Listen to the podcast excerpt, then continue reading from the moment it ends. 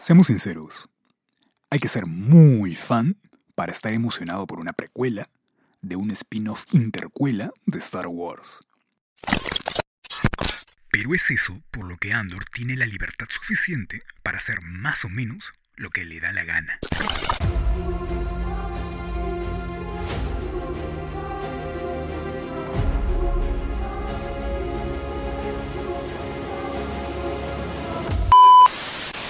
Es que en una galaxia muy muy lejana, en la que siempre parece que vemos los mismos planetas, las mismas razas y el mismo tono, se agradece que alguien haya intentado virar el timón, aunque sea un poquito. Andor es una rara avis, una serie franquiciada que parece al mismo tiempo rendir homenaje y sentir arrepentimiento de pertenecer a la franquicia en sí misma.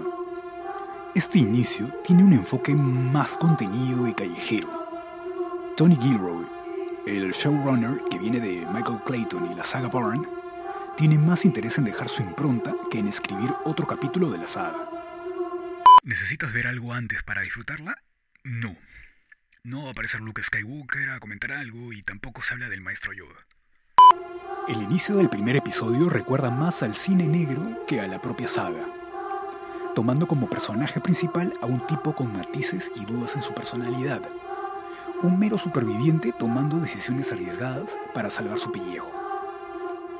Brilla desde el thriller porque cada vez tiene menos opciones para escapar del problema en el que se ha metido. Hay disparos láser, peleas y referencias al imperio y la rebelión. Pero los propios actores, en las entrevistas, dejan caer que a veces se olvidan de que estaban en una serie de la saga galáctica. La serie ha optado por no utilizar Stagecraft, la tecnología de efectos visuales desarrollada para The Mandalorian, y en su lugar han filmado gran parte de la serie en exteriores o en interiores muy bien elaborados. Esta primera temporada tiene 12 episodios y el ritmo de los primeros puede parecer un poco desigual, pero queda a ver cómo se va a desenvolver todo esto ¿no? cuando la serie vuelva a tener un formato de emisión semanal.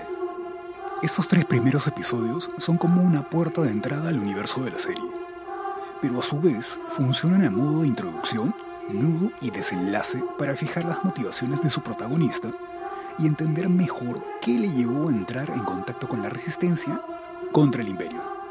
Espera, ¿todavía no me sigues? De paso, también métele 5 estrellas al podcast. Sigo.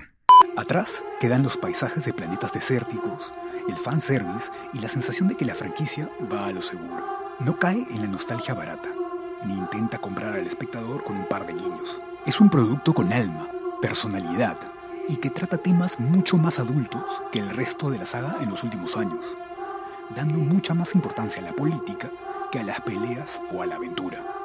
Andor aporta una serie de Star Wars madura, que por primera vez parece un territorio nuevo y emocionante. They're so proud of themselves. They don't even care. They're so fat and satisfied. They can't imagine it. Can't imagine what? That someone like me would ever get inside their house, walk their floors, spit in their food, take their gear. The arrogance is remarkable, isn't it? They don't even think about us.